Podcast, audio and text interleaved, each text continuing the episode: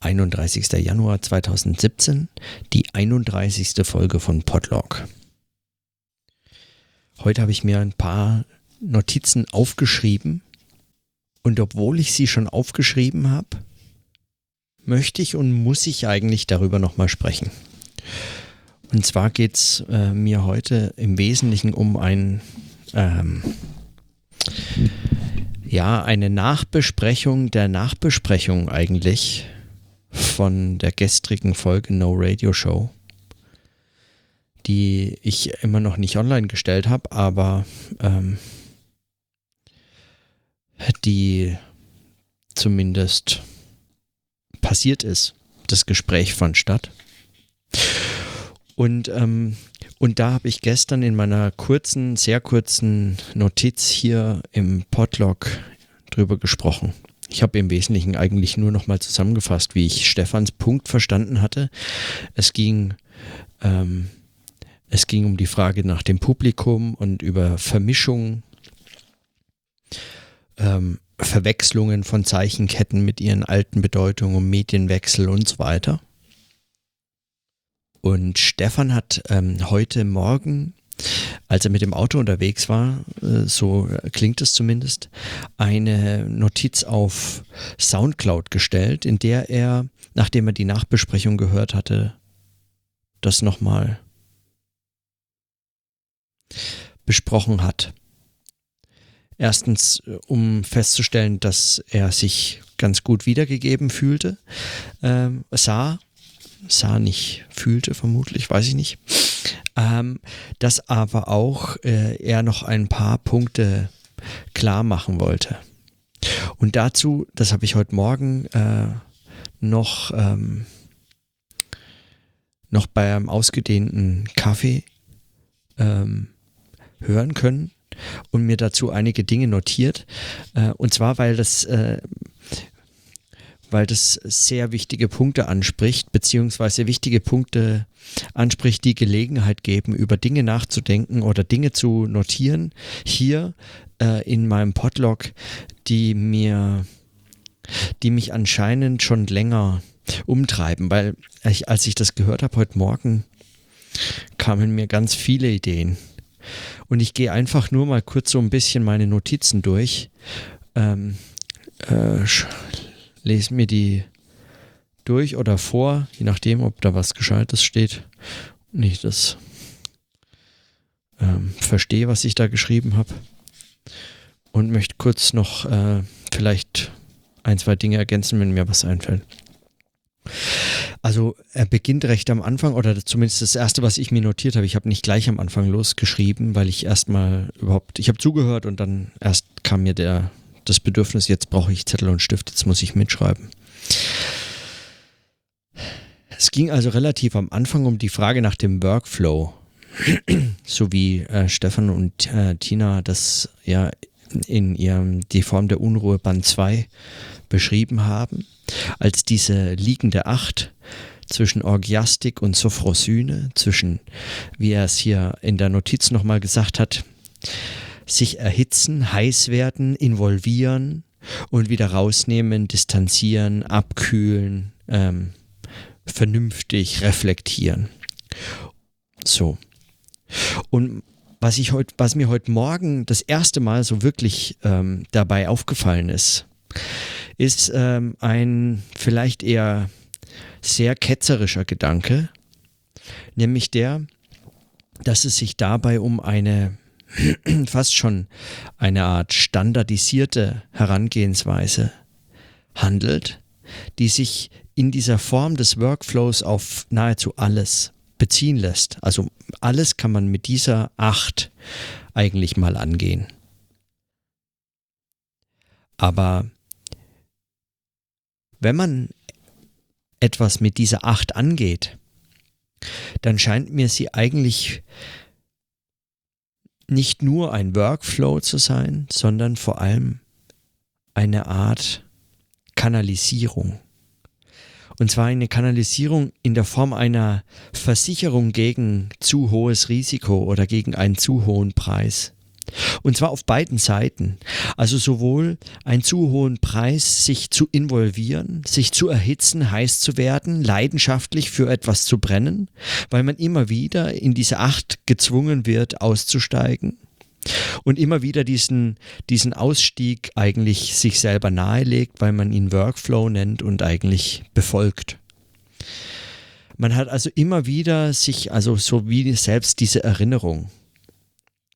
Und umgekehrt aber auch, wenn man also in dem, äh, in der Sophrosyne, in der, in der Reflexion, in dem drüber nachdenken, in dem Abkühlen, Distanzieren, von außen draufschauen, beobachten und so weiter, in dem Aufschreiben, in dem Ver, äh, Verfestigen, in dem, ja, eben Verschriftlichen oder wie auch immer, der Gedanken ähm, drin ist, was auch ein Arbeitsschritt ist oder eine Art über Dinge nachzudenken.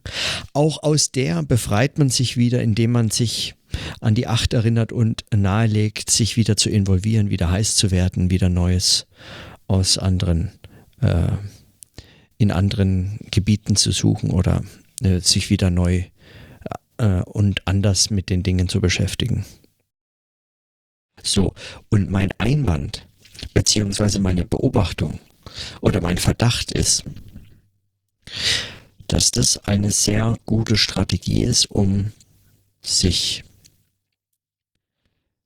weder auf das eine noch auf das andere wirklich radikal einlassen zu können.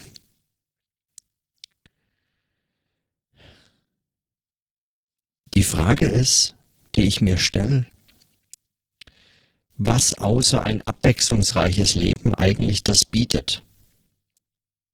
Ja. Also Erkenntnis, Verstehen, verstehen sicher nicht. Aber nur vermutlich, weil es auch da wieder so eine Art Verwechslung vermutet wird in der Zeichenkette des Verstehens. Ich halte den, ich halte diese Verwechslung für in Ordnung, aber davon abgesehen. Dazu komme ich auch noch, das, äh, ist eine andere Notiz. Aber was, worum geht's eigentlich ähm, bei dieser Acht, was, was sichert dieser Workflow? Wenn es meines Erachtens, wenn es um Erkenntnis geht oder ähm, eine Auseinandersetzung, ein, ja, vielleicht sowas sogar wie eine Konstellatorik, wenn das äh, in irgendeiner Form sozusagen ein positiv formuliertes oder formulierbares Ziel sein soll, Konstellatorik, und nicht einfach nur eine, ein Zeitvertreib, sondern etwas, was man so, so, sozusagen auch wollen kann. Wenn es so etwas ist, dann frage ich mich, ob das funktioniert.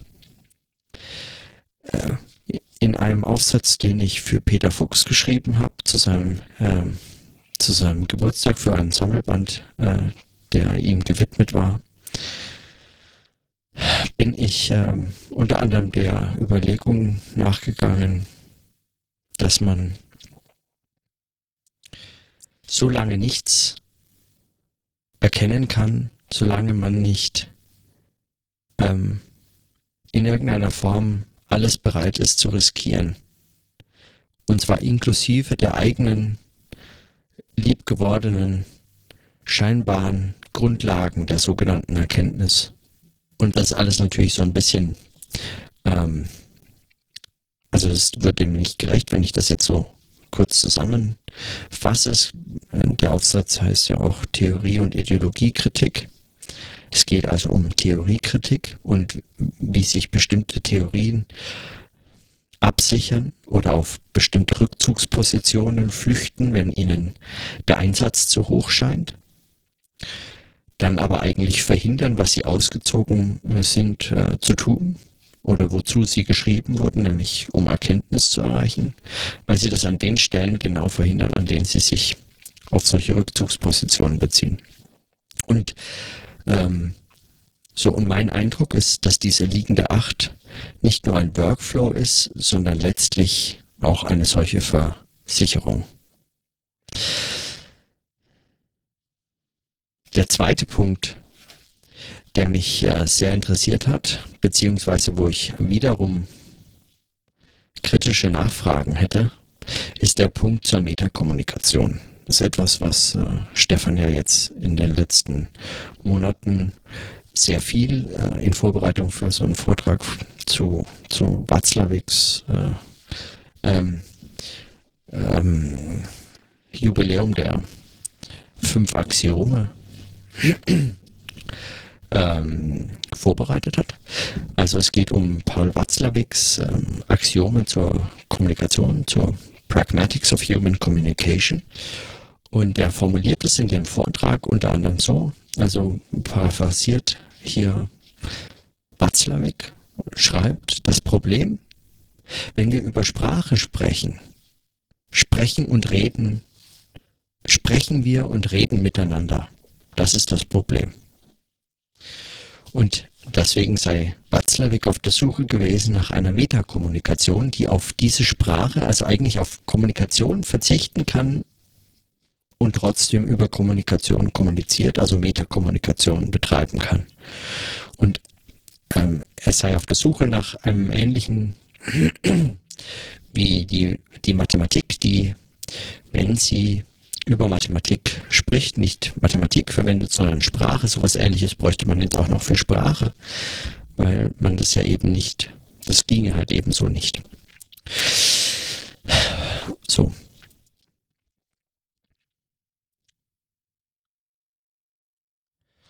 Und worauf man, äh, worauf, ähm, also meine erste und eigentlich schon auch die, würde ich sagen, die radikalste Frage dazu ist, warum? Ja, warum brauche ich etwas, um über Kommunikation zu kommunizieren, ohne zu kommunizieren? Wozu? Also was gewinne ich damit? Und wenn die Antwort äh, darüber dann läuft, und das tut sie ja in dem Fall, ähm, beziehungsweise die Erläuterung der, der Frage läuft darüber, dass man etwas sucht, was, was äquivalent ist zu dem der Mathematik. Also eine Eindeutigkeit äh, dieser mathematischen Sprache eigentlich hofft, für Kommunikation zu finden. Und viele formalistische Überlegungen in der Philosophie, in der Sprachphilosophie, in der analytischen Philosophie, aber auch im Konstruktivismus oder auch in der systemtheoretisch ähm, äh, inspirierten Soziologie, äh, zum Beispiel mit Spencer Brown und anderen, dieser, dieser, dieser Formalist, anderen äh, Formen von Formalismen, irgendeiner Form, äh, haha, ist, ähm, Sie, sie haben alle eine, würde ich sagen, dem verwandte Hoffnung. Und zwar geht es um Eindeutigkeit. Es geht also nicht um Verstehen. Und insofern verstehe ich auch diese Ablehnung des Begriffs Verstehen. Es kann auch nicht mehr um Verstehen gehen, weil Verstehen ist, zumindest wenn man das jetzt mal mit Luhmann äh, versucht zu äh, begreifen. Und das ist bei Verstehen ein ganz interessanter Ansatz, würde ich meinen, weil der Begriff ist da sehr stark.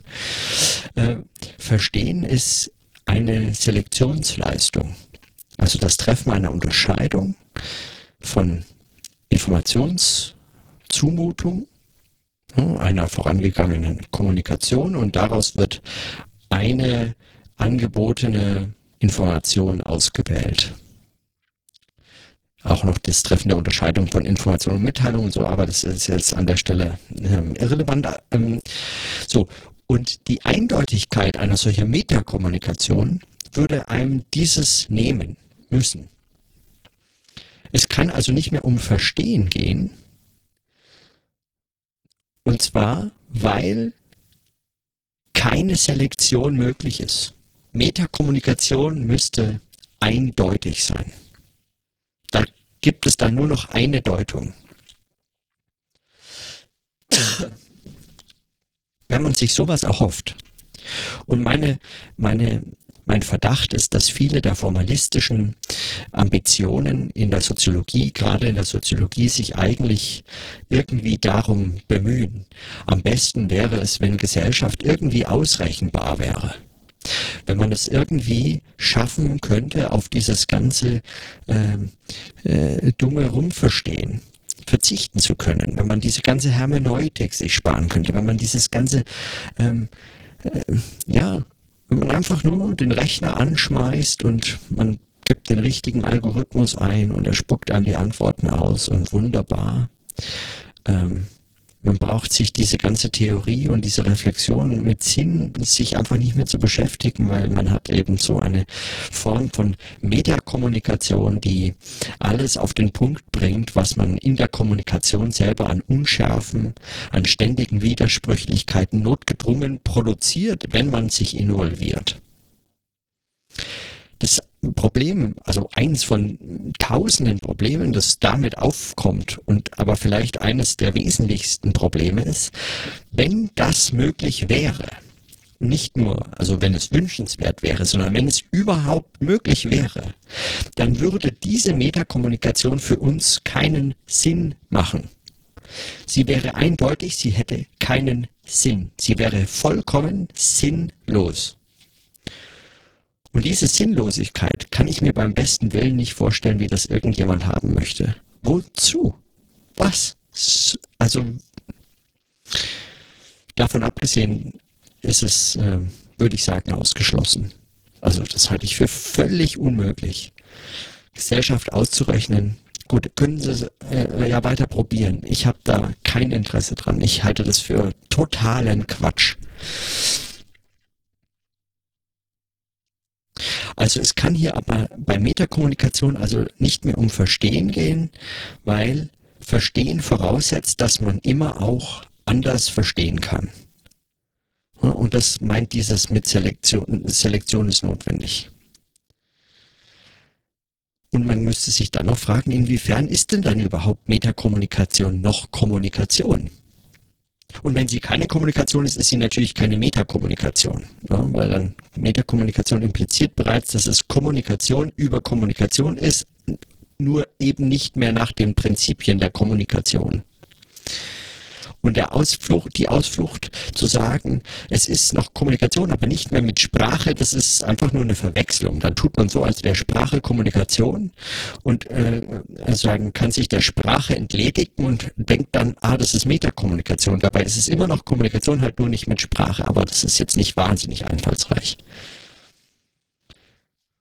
kann auch ein Definitionsproblem sein, wenn Sprache oder Kommunikation an Sprachlichkeit gebunden ist, dann äh, ist das nicht ganz so einfach, aber warum wollte man das an Sprache binden? Also an der Stelle sind so viele Fragen und Probleme, die wirklich so desaströs sind.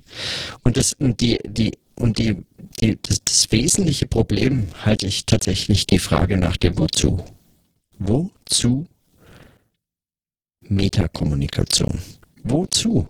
Und zwar also Metakommunikation nicht jetzt im Sinne, wie man das sozusagen auch im Alltag kennt und praktiziert als ein, es, äh, in der Kommunikation tritt ein Problem auf und wir betreiben Metakommunikation und man spricht darüber, was für Probleme gerade in der Kommunikation aufgetreten sind, anstatt einfach die Probleme weiter sich zu involvieren, zu streiten oder sonst was man, so. Diese Form von Metakommunikation ist ja hier nicht gemeint. Es ist zumindest nicht diese gemeint, weil die Hoffnung besteht, dass man nämlich mit einer Art dieser Metakommunikation ganzlich rausspringen kann aus dem Spiel und sich dann sozusagen wie die Hände nicht mehr schmutzig machen braucht mit diesem ganzen Verstehensbusiness, ja, mit diesem ganzen, mit diesem ganzen ähm, schmuddeligen, äh, ungenauen, äh, fürchterlichen Durcheinander. So. Und mit dem Durcheinander bin ich jetzt bei dem nächsten Punkt, den ich ganz, ganz spannend fand, weil er mich nämlich äh, schon länger, das hatte Stefan schon öfter äh, erwähnt, ähm, an was erinnert hatte, was mir nicht eingefallen war, was es war. Und jetzt habe ich mich dran erinnert. Und zwar, äh, es geht um den, einen Psalm. Ich, ich habe keine Ahnung leider welchen, aber ähm, also habe ich vergessen. Oder ich glaube, es war auch in dieser in dem Soundfall war das nicht erwähnt, oder? Ich habe es, wie gesagt, vergessen. Ähm, und zwar der Psalm, in dem die Könige uns auf den Tisch scheißen. Also sagen, wo Essen zu sein hätte. Da ist, ist dann sozusagen, sind dann Exkremente zu finden und es, also es sei ein Riesendurcheinander. Und, ähm, und so ähnlich äh, sei das mit ähm, so ähnlich sei es mit den Ver Verwechslungen, zu denen es dann kommt, wenn man quasi das Essen und das Ausscheiden in dieser Form verwechselt, äh, dann kommt es zu einem riesen Durcheinander und das sei letztlich sozusagen äh, ähm, quasi äh, figuratively scheiße. Ja. Ähm, und das hat mich erinnert an einen Text äh, und an ein, an ein ähm, an ein, ein Vortragssegment von äh, Slavoj Žižek. Ähm, und zwar hat er in einem Text, ähm, wann hat er den denn geschrieben? Äh, am 2.12.2016. Nee. Am 12.02.2016 vielleicht schon. Ja, Februar. Äh, genau, weil äh, genau, es geht um Trump und das ist hier unterschrieben mit Republican US Presidential Candidate Donald Trump, äh, der am 2.12. ja schon kein Kandidat mehr, sondern gewählter Präsident war. Also war es am 12. Februar. Und der Text heißt The Return of Public Vulgarity. Ähm, und darin, äh, darin berichtet, äh, erzählt äh, Slavoj Žižek die äh, eine Szene aus einem Film von äh, Louis äh, Buñuel oder so. Der Film heißt The Phantom of Liberty. Und ähm, hier steht, ähm, we probably all remember the scene from Louis Buñuel's the phantom of liberty in which relations between eating and excreting are inverted. People sit at their toilets around the table, pleasantly talking, and when they want to eat, they silently ask the housekeeper, uh, where is that place, you know, and sneak away to a small room in the back. So are the Republican candidate debates to prolong the metaphor, not like this reunion of Buñuel's film. And does the same not hold for many leading politicians around the globe?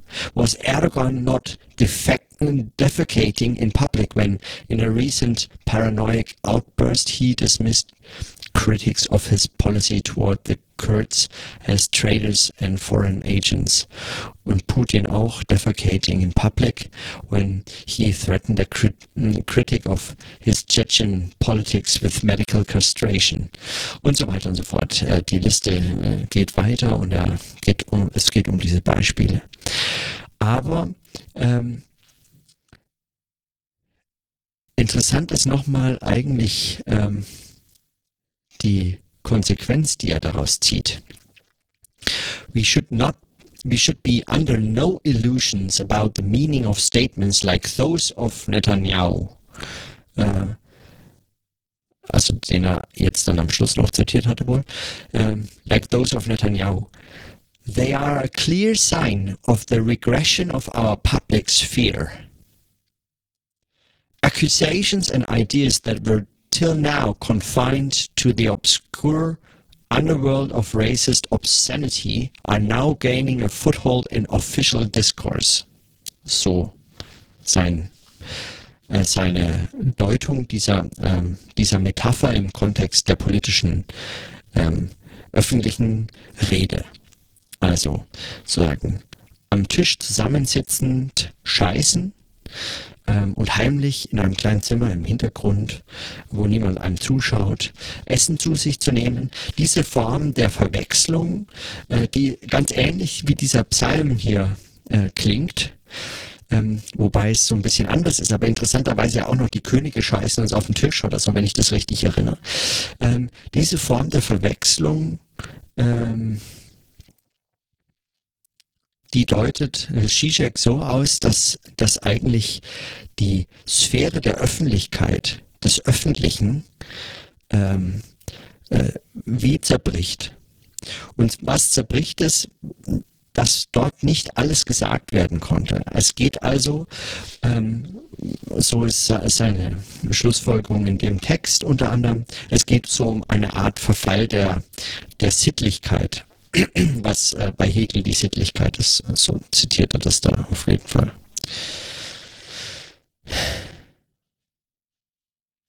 Stephans äh, Argument war ja jetzt bei diesem, äh, bei, mit diesem Psalm eigentlich, dass dieses Durcheinander das Problem ist.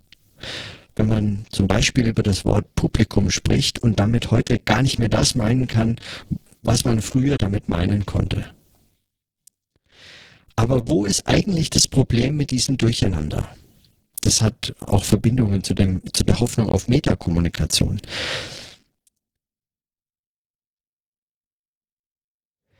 Wenn wie Stefan ja auch oft genug sagt, verstehen, verstanden werden, eine Beleidigung ist, warum ist denn das Durcheinander, also das missverständliche Gebrauchen überkommener Zeichenketten mit ihren überkommenen Bedeutungen in neuen Kontexten, warum ist das überhaupt ein Problem?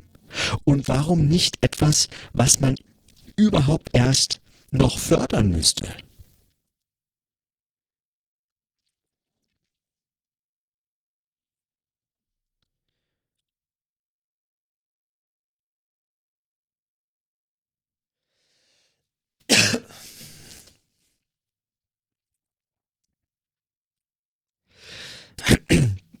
Bei Zizek ist, das, ähm, ist die Sache äh, etwas einfacher, würde ich meinen.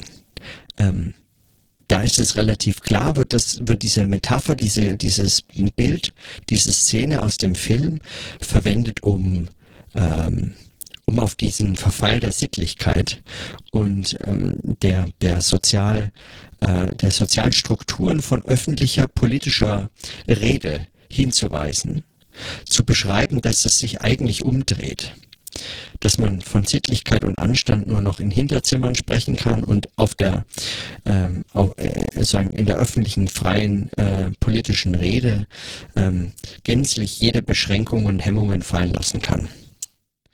Ähm, oder an anderer Stelle argumentiert er, dass äh, die Forderung, das wird man ja wohl noch sagen dürfen, heute eher eine rechte, äh, rechte Forderung ist. Ähm, eine Forderung von Rassisten und Antisemiten und, ähm, ähm, und Nazis und was auch immer und eine Mischung von all dem. Ähm, ähm, und früher eine, eigentlich mal eine linke Forderung war, dass sich das umdreht und man sich fragen muss, was das eigentlich bedeutet, dass es sich so umkehrt. Aber darum geht's nicht nur. Ja, darum geht's nicht nur. Die Frage ist aber, ähm, also darum geht's bei, bei Stefan meines Erachtens nicht nur. Ja, um diese Umdrehung, sondern, sondern es geht um eine, Es geht auch hier um eine Eindeutigkeit, eine, ein, ein Umgang mit Information auf Höhe der Zeit, der aber in der Form ähm, sozusagen immer mal wieder versuchsweise so versucht wird zu denken, als könnte er auf solche Widersprüchlichkeiten, auf so ein Durcheinander, auf solche Verwechslungen und so weiter irgendwie verzichten, indem man nur äh, genügend gute neue Begriffe schafft.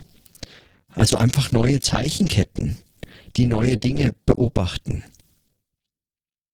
Die neue Dinge beobachten, die halt eben neu entstehen, die neu entstehen, wenn, wenn hier, wenn ich hier mein Podlog mache, mein, ähm, meine Notizen spreche, wenn ich mich sprechend mit diesen Gedanken auseinandersetze und mir zuhöre, mir widerspreche, mir ins Wort falle, abbreche und so weiter.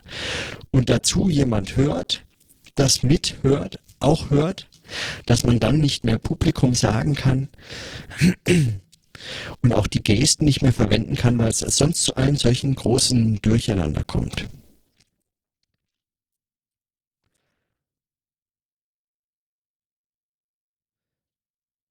Und da habe ich zwei mir sehr wichtige Einwände. Also damit habe ich äh, ganz allgemeine äh, da habe ich damit ganz allgemein ein Problem. Also weil ich schon gar nicht auf diese Eindeutigkeit in irgendeiner Form gekommen wäre, dass es die bräuchte. Ich vermisse weder Metakommunikation noch habe ich ein Problem mit Durcheinander. Zumindest nicht mit diesem Durcheinander. Also manchmal habe ich auch Probleme mit Durcheinander. Ähm, aber in dem Fall nicht. So, aber aber was ist ähm, ähm, meine, genau, meine, meine Einwände, äh, zwei. Zum einen, ganz interessant finde ich diese Idee von Niklas Luhmann, der in seinem Aufsatz Unverständliche Wissenschaft, Probleme einer theorieeigenen Sprache ähm, auf ähm, mal den Vorwurf diskutiert, der ihm immer wieder gemacht wurde, dass es viel zu kompliziert sei, was er da an Theorie produziert. Diese selbstreferenzielle Theorie, in denen sich alle Begriffe der Theorie auf, auf alle anderen beziehen und so weiter, das äh, sei doch völlig unnötig, äh, kompliziert oder komplex, je nachdem, ähm, wie weit man davon verstanden hat, sozusagen. Ähm, also äh, das sei doch unnötig. Und daraufhin entgegnet er ähm, und formuliert das als positive Strategie, dass er ähm, ganz präzise Begriffe wählt, die man bereits kennt, Begriffe des, aus der, aus der, entweder aus der geläufigen Theorien, Sprache der soziologischen Theorien oder auch aus dem Alltag, seltener, aber auch, und, ähm, und diese Begriffe neu definiert. Es gibt so eine andere alternative Position, die man beispielsweise in der Wissenssoziologie Luckmann, Berger-Luckmannscher Prägung findet. Äh, da geht es ganz ex oder so im Anschluss auch an Schütz mit dieser, mit dieser Alltagssoziologie. Da geht es ganz explizit darum, dass man Begriffe aus der Lebenswelt nutzt ähm, und sie schärft und damit eigentlich eine, ähm, eine Sprache der zweiten Ordnung, Beobachtung der zweiten Ordnung schafft, die aber diese Begriffe nicht einfach neu deutet, umdeutet oder einfach missbraucht oder so, sondern auf den ähm, Bedeutungen dieser Worte und Begriffe aus der Alltagswelt, aus der Lebenswelt, ähm, diese Bedeutungen aufgreift, schärft, präzisiert und so weiter fast schon wie verbessert. Ja? Der Soziologe als Verbesserer der ansonsten sehr ungenauen Sprache des Alltags oder der Lebenswelt. Ähm, das mögen manche überzeugend finden, da habe ich, äh, da bin ich nicht wahnsinnig begeistert von. Luhmanns äh, Alternative ist ganz andersrum. Er sagt, er nimmt diese Begriffe und definiert sie präzise so, dass sie ihm das bringen, was er mit äh, ihnen machen möchte, mit seiner Theorie, wofür er sie brauchen kann. Und die sind quasi haarscharf an dem vorbei, wie man sie sonst üblicherweise verwendet. Und das führt dazu, dass es sozusagen, dass, äh, dass man sozusagen seine Theorien und Texte lesen kann und man bis zu einem gewissen Punkt, also Seite 3 oder was, äh, hat man dann den Eindruck, man versteht etwas. Und dann plötzlich kommt diese für viele Luhmann-Leserinnen und Leser äh, sehr vertraute Erfahrung, dass man äh, umblättert und man hat den Eindruck, man hat überhaupt nichts verstanden. Also gar nichts. Also so ein bisschen fühlt man sich fast schon verarscht. Ja. Was habe ich die letzten drei Seiten gedacht? Warum dachte ich überhaupt, ich habe irgendwas verstanden? Eine Seite später ist alles zunichte. Und es liegt unter anderem daran, dass diese Begriffe eben aus der, aus einer uns vertrauten Sprache, wir verstehen etwas, wir verstehen etwas, aber dieses Verstehen stößt auf einen Widerspruch, der uns erstmal als solcher gar nicht auftaucht, sondern plötzlich nur als Problem dieses Verstehens auftaucht. Und Luhmann nutzt das als explizit als Werkzeug der Theoriesprache, weil er damit sagen kann, er stellt die notwendige Anschlusssicherheit her. Er kann eigentlich nur so garantieren, dass jemand sich wirklich mit seinen Definitionen so auseinandersetzt, dass er versucht, sie äh, in, ihrer, in ihrem systemischen Zusammenhang überhaupt zu begreifen. Und das ist natürlich, wenn man mag, vielleicht eine arschige Strategie und manche mögen das vielleicht nicht, aber es ist auf jeden Fall keine dumme Strategie. Ich finde es immens klug und es hat mich äh, immer total beeindruckt, dieser Text. Also darüber so zu sprechen. Also das als, äh, eine, ein, als ein Werkzeug zu verwenden, tatsächlich über äh, Theoriesprache eine hinreichende, eine hinreichende Übereinstimmung unter den verschiedenen jetzt und später mal lebenden Leserinnen und Lesern äh, zu schaffen. Weil um diese Sicherung der Anschlusssicherheit dessen, was man damit verstehen kann, was da geschrieben ist, ist es äh, Theorie und äh, Wissenschaft ja äh, oft, äh, also oft allgemein überhaupt äh, zu tun. Darum geht's. Äh, so. Das wäre also die eine Erwiderung, die ich hätte gegenüber dem Durcheinander. Ich würde also sagen, dieses Durcheinander kann auch Strategie sein. Das kann gewollt werden. Das wäre die eine Erwiderung.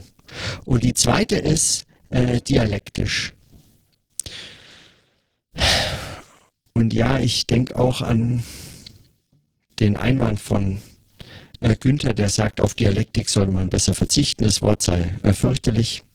Dazu hätte ich auch gleich noch was, aber ähm, vielleicht sage ich, das schließe ich dann mal an. Ähm, das kommt vielleicht noch so sagen als vierter, als vierte Notiz. Habe ich heute auch lange genug drüber nachgedacht, welche Hegel-Lektüre heute hatte mit Christina und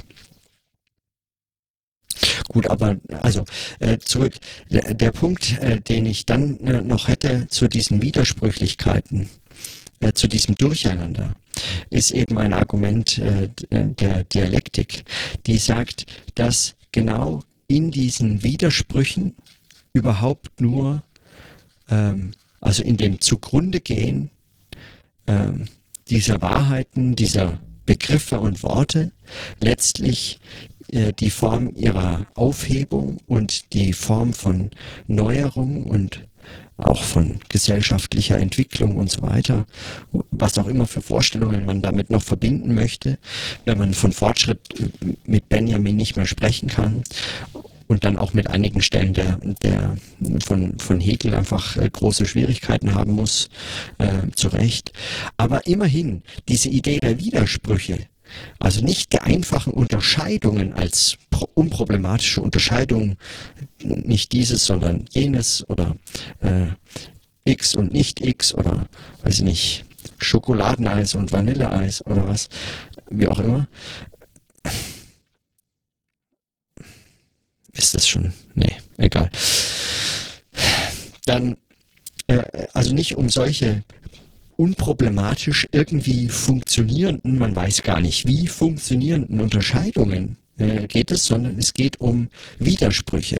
Und in den Widersprüchen und nur in den Widersprüchen, so ähm, muss man, äh, muss man äh, die, äh, die dialektische Erwiderung beispielsweise zur Systemtheorie äh, lesen, wie man das wunderbar in der Einführung in die Dialektik bei Adorno äh, sehen kann, in einem der letzten Kapitel, wenn er sich gegen diesen Systemtheorie-Anspruch äh, stellt, nicht jetzt den Luhmannschen, sondern allgemein der Systemphilosophien oder der allgemeinen Systemtheorien.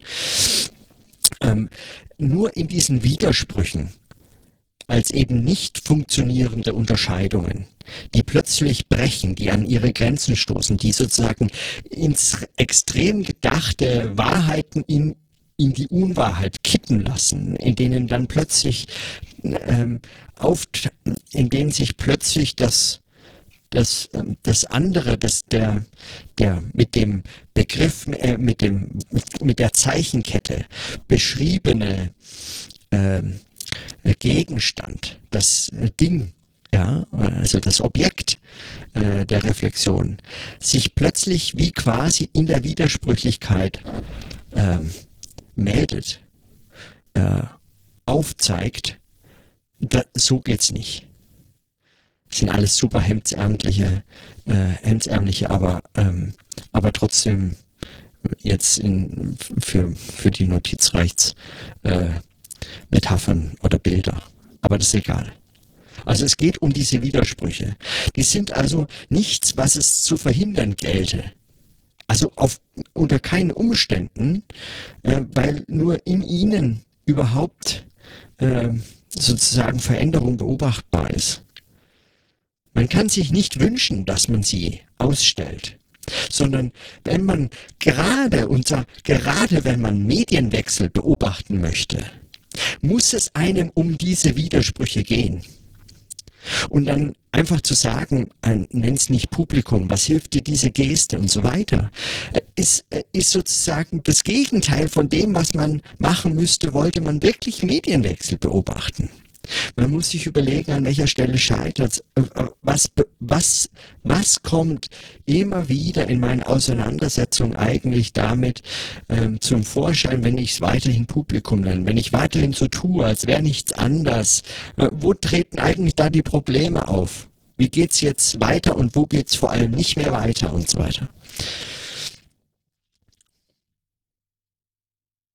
Also dieses Durcheinander ist nicht zu verhindern nicht nur nicht zu verhindern, sondern darum müsste es doch gehen. Und letztlich ähm, ist damit auch die Möglichkeit äh, impliziert,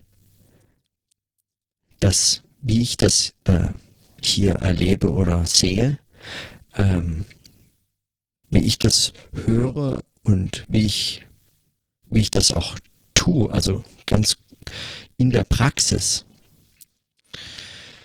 dass es sich hier um überhaupt keine Publikumsansprache in der Form handelt. Also, das muss ich, habe ich ja jetzt schon hinreichend oft ähm, besprochen, aber dass es eben nicht um ein Publikum geht in der Form,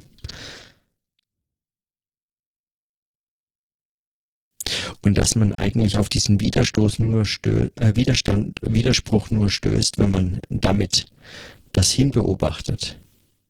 Ja.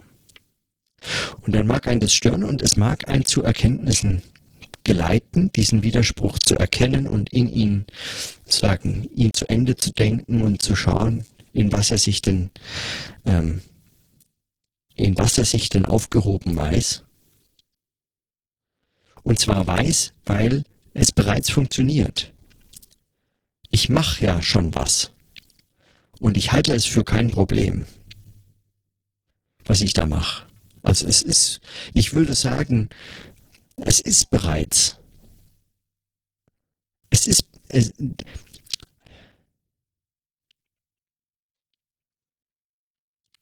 wenn es als diese, als dieser Widerspruch so klar hervortritt, dann ist es quasi schon, ähm, dann ist es quasi schon aufgehoben.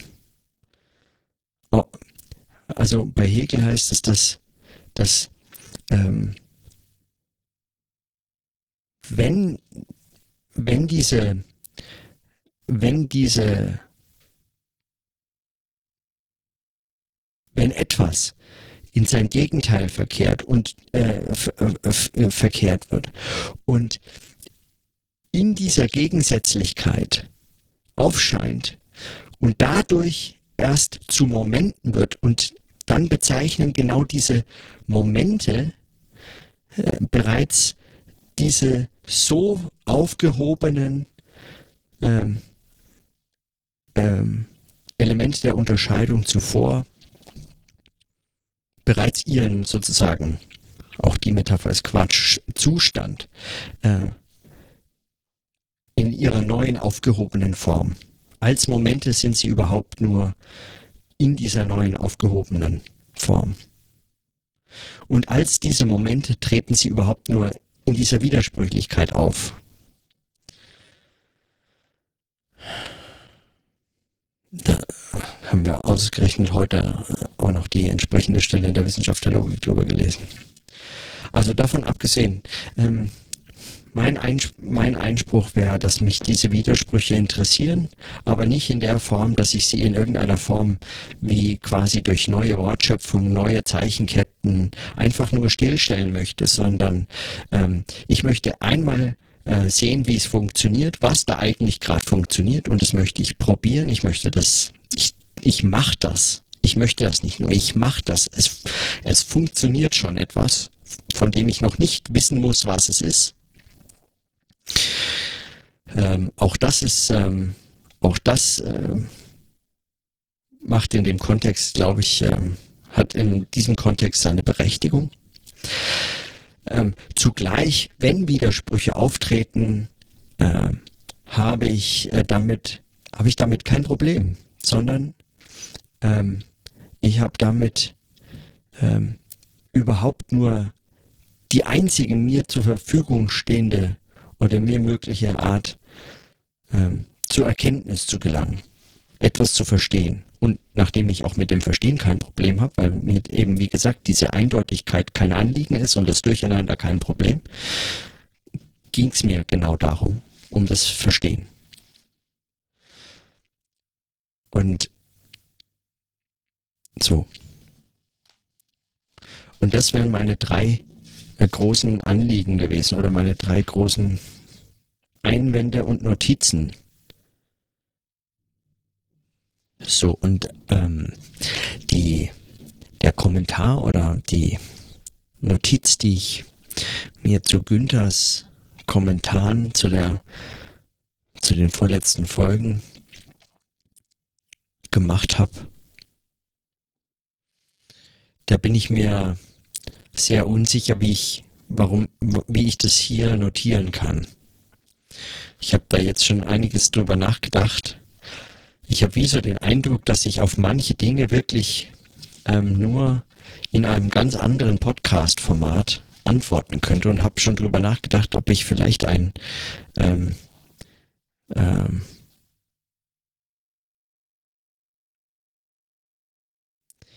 einen ähm, sozusagen einen weiteren Podcast mache, in dem ich sporadisch und wenn es wenn's, wenn's mir notwendig erscheint, tatsächlich wie so eine, einen Sender mache. Wo ich dieses, dieses Senden, das irgendjemanden erreichen soll, sei es Einzelne oder sei es viele, wenn es wirklich ein so ein Sendungsbewusstsein, es gibt so einen coolen Podcast, der sich mit Podcastern beschäftigt und Podcasterinnen und was sie eigentlich tun und warum sie es tun. Und der Podcast heißt Sendungsbewusstsein und der trifft es gar nicht immer so sehr, warum es da geht. Nämlich vielen mag es gar nicht um so ein Sendungsbewusstsein gehen, sondern eher um ein Gesprächsbedürfnis oder ein Nachdenkbedürfnis oder eine Art von sprachlicher Vernetzung oder so, wie auch immer, was ich ja jetzt hier auch schon oft genug, ähm, nicht oft genug, aber oft besprochen habe. Aber, ähm, aber dass ich wie so ein, eine ex, ein extra Podcast einrichte, der würde dann sender.noradio.eu heißen, also äh, oder wenn man es umdreht eben, also kein Radiosender heißen. Ja, das ist kein Radiosender. Ähm, No Radio Sender. Auch wenn auf Englisch das eigentlich Station heißen würde. Aber davon abgesehen, ähm, wenn ich den einfach nur Sender nenne, da würde sich sowas anbieten, dass ich, dass ich darauf reagieren kann. Weil was sage ich dazu? Ja, ich habe ich hab viele, ich habe wirklich viel drüber nachgedacht. Also es geht einmal um diese, um den Kommentar zu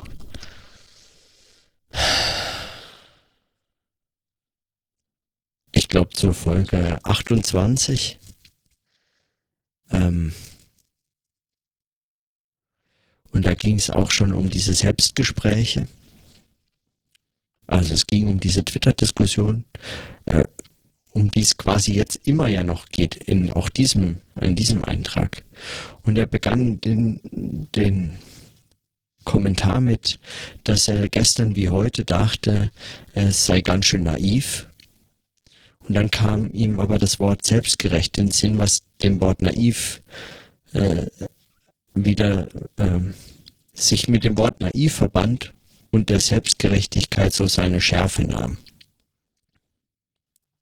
Und er erinnert dann an viele ähm, berühmte Selbstgespräche, an, um die man nicht umhin kommt, als Hörer äh, auch zu denken. Meister der Selbstgespräche wie Samuel Beckett, Peter Handke, Jean-Paul Sartre oder ähm, äh, ist noch jemand erwähnt? Ah, Martin Luther, genau, natürlich. Ähm, und dann noch äh, Hiob ähm, oder die äh, ja. Oder?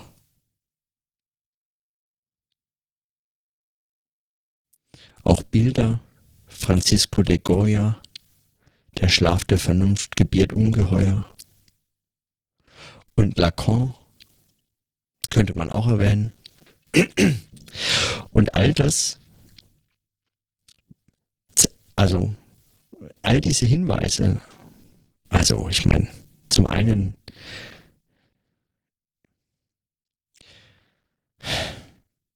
ja, wie um Himmels Willen denke ich darüber nach, ja? Was, was notiere ich mir dazu? Ich meine, wollte ich ihm etwas erwidern, dann, dann könnte ich sagen, dass es, dass es kaum etwas äh, kaum etwas äh, Prätentiöseres gibt, als äh, an seine eigene Belesenheit äh, darauf hinzuweisen. Und das wissen wir schon von Pierre Bayard, äh, worin, worin ich auf meine Belesenheit hinweise, äh, dass, dass man über Bücher wunderbar sprechen kann, ohne sie gelesen zu haben und äh, dass man das auch ständig tut.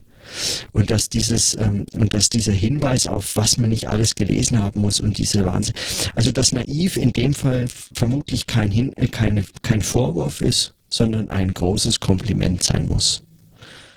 Das könnte ich, könnte man, also das könnte ich entgegnen. Und dass ich das auch so verstehen möchte. Und dass ich darüber hinaus habe ich mir, ich meine, das erste, was mir aufgefallen ist an seiner langen Liste mit äh, Texten ist, es sind alles geschriebene Texte oder ein Bild. Ja. Das sind alles keine Gespräche.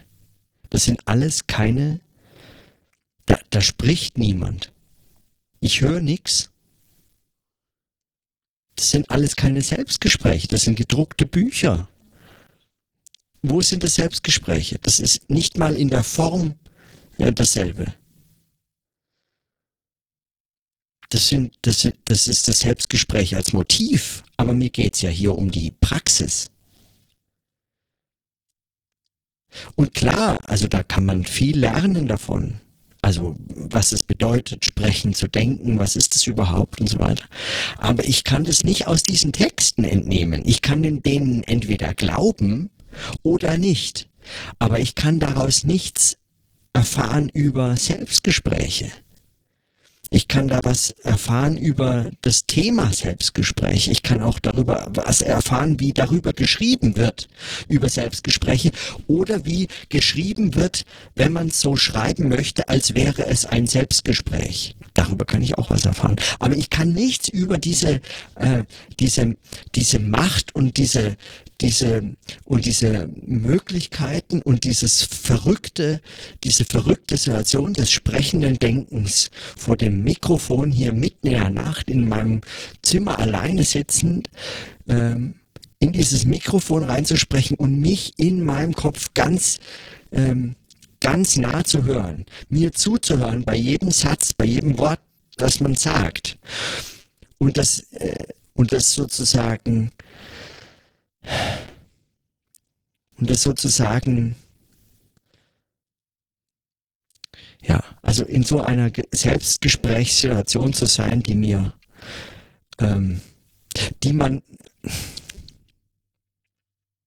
darüber kann man Dinge lesen, ja, aber, ähm, aber es ist etwas anderes, wenn man es macht. Und es geht um diese Praxis.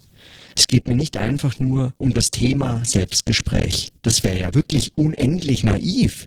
Also man müsste sich mal vorstellen, ich, mein Thema wäre jetzt Selbstgespräche und darüber führe ich einen Podcast, ohne jemals irgendwelche Selbstgespräche zu erwähnen, sondern einfach nur, um mit mir zu sprechen und denke, das würde das Thema Selbstgespräche erschöpfend behandeln. Das wäre vollkommen abwegig. Mir geht's überhaupt nicht um das Thema. Mir geht's um die Praxis, mir geht's darum, was, was macht es denn? Was, was passiert da eigentlich? Und das kann ich nur machen. Das kann mir ja auch sonst niemand erklären. Also man kann mir das, man kann mir das versuchen zu erklären. Aber das hilft, also das beantwortet mir, also die, ich habe die Frage gar nicht, auf die eine Erklärung dessen, was hier passiert im Vergleich zu dem, was Samuel Beckett oder Peter Handke oder Jean-Paul Sartre äh, geschrieben haben, äh, auf die das eine Antwort wäre. Die Frage habe ich nicht. Oder ich habe sie nicht so. Und klar, es gibt ähm, viele Überlegungen, die mich interessieren an der Stelle, die sowas ähnliches äh, besprechen, wenn, ähm, wenn äh, Hannah Arendt beispielsweise über diese Selbstgespräche im Denken äh, schreibt, die ähm, das berühren, aber eben wo es sozusagen um das Selbstgespräch geht, weil es ihr um das Denken geht. Und das Thema ist nicht das Selbstgespräch, sondern das Thema ist das Denken. Oder das Thema ist die Philosophie oder was heißt es, Philosoph zu sein oder wo bin ich überhaupt, wenn ich Philosophin bin und so weiter. Was auch immer diese Themen sind. Oder das Verhältnis, dieses äh, Verhältnis zu sich selbst, sich selbst ein Fremder, ein anderer werden, ein Freund sein und so weiter. Diese verschiedenen äh, äh Selbstbeziehungen, die man dann ähm, haben kann und die man suchen kann, die man aufbauen kann und so weiter. Ähm, auch da geht's ähm, darum, und auch das könnte man aus Romanvorlagen äh, sicherlich äh, verschiedene Bilder nehmen, die einem darüber etwas äh, Aufschuss geben und so weiter. Aber das hat auch wieder nichts mit, also das, äh, also ich kann noch so sehr Hannah Arendt lesen. Ähm, es, es bedeutet mir ja nichts, wenn ich, äh, also sagen, das Denken ist nichts ohne den äh, ohne, ohne dieses ta tatsächliche Vollziehen der Bewegung des Denkens. Selbstgespräche kann man nicht denken, ohne zu sprechen. Selbstgespräche kann man nur sprechend denken. Ansonsten hat man es mit was anderem zu tun mit einem Thema der Literatur oder mit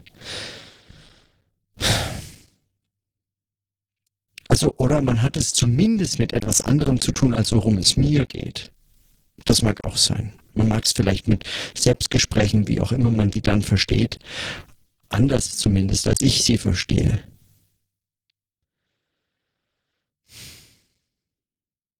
Ist mir das, ist mir das, reicht mir das so? Weiß ich nicht.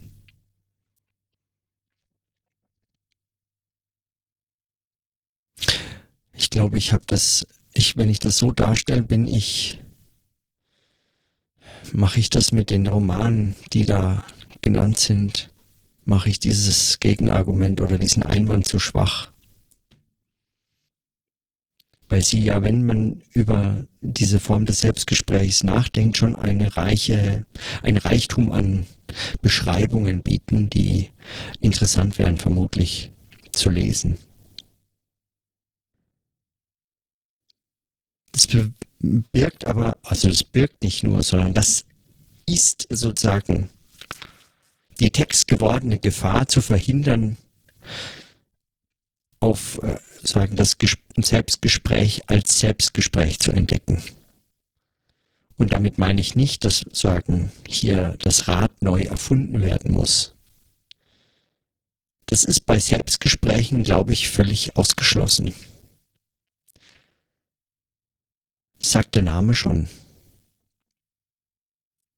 Wie, äh, also so wie ich das erlebe und wie ich das, ähm, wie ich das hier praktiziere und so weiter, ist zum einen dieses Selbstgespräch etwas, was sich als Selbstgespräch nur im Selbstgespräch überhaupt zugänglich macht. Also es ist nicht etwas wie das Rad, was man jemandem anderem erklären kann. Du übrigens, hast du auch Interesse an Selbstgesprächen? Ich erkläre dir das mal. Ich hatte das schon mal gemacht. Das geht folgenderweise. Das ist Quatsch. Bei Selbstgesprächen völlig Quatsch.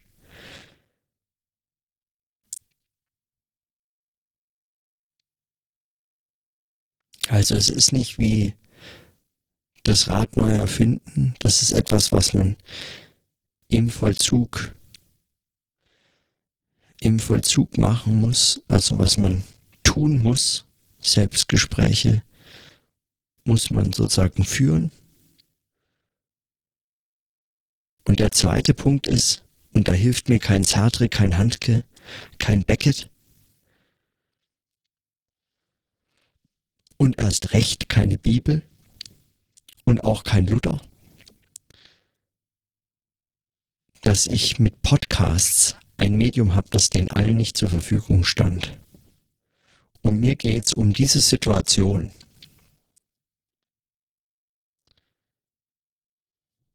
Darüber möchte ich was lernen. Ich möchte, das möchte ich.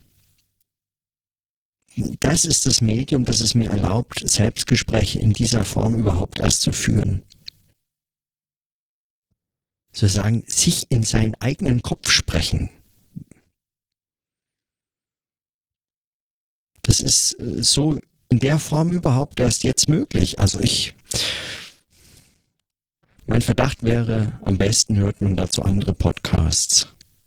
Um, wenn man schon irgendwo anders für Selbstgespräche dieser Art äh, literarische oder schon textgewordene, versprachlichte oder sonstige Vorbilder suchen möchte, dann doch da. Also warum soll ich das in einem Buch suchen? So, und zu den zu dem Hegel-Kommentar in Bezug auf Denken und Leben als dialektisch vermittelt oder eben nicht, als einfach nur Verschiedenes anstatt etwas Unterschiedenes, so etwas einfach anderes und das alles in Abgrenzung zu Hannah Arendt. Darüber kann ich vielleicht morgen noch was sagen, wenn ich irgendeine Möglichkeit gefunden habe, darüber zu sprechen, ohne dass es sozusagen ein, ein Senden sein kann. Meine Gedanken dazu kann ich ja notieren, darüber nachdenken. Aber mein Kriterium, wenn ich da was auf, äh, wenn ich jetzt hier was einspreche, dann ist mein Kriterium, also mein Auswahlkriterium, oder war, war zumindest, oder ist auch nach wie vor mein Kriterium ja das, dass ich darüber nachdenken möchte. Dass das ein Problem ist, das sich mir stellt und nicht jede Antwort, die ich auf irgendeine mir begegnende Frage weiß oder auf einen Einwand, eine Erwiderung, ist unbedingt ein Denkproblem, mit dem ich mich ja beschäftigt habe oder auch nur Interesse habe dran. Und ich bin mir nicht ganz sicher, ob das in diesem Fall ähm, zum Leben und Denken nicht ein so, ja, aber ich habe ja nur gemeint, äh, bla bla oder ja, das siehst du völlig falsch, oder ja, da hast du recht, oder so. Also in solche, wenn man, wenn das in so ein, in so ein, ja, Kommentieren des Kommentars irgendwie führt, das, das mache ich hier nicht, oder das, äh, das, darum geht's mir hier ja nicht. Wohingegen dieses, dieses jetzt schon mehrfach aufgetauchte, diese Hygiene, diese Sprachhygiene, das finde ich wiederum ein Problem. Darüber möchte ich nochmal nachdenken.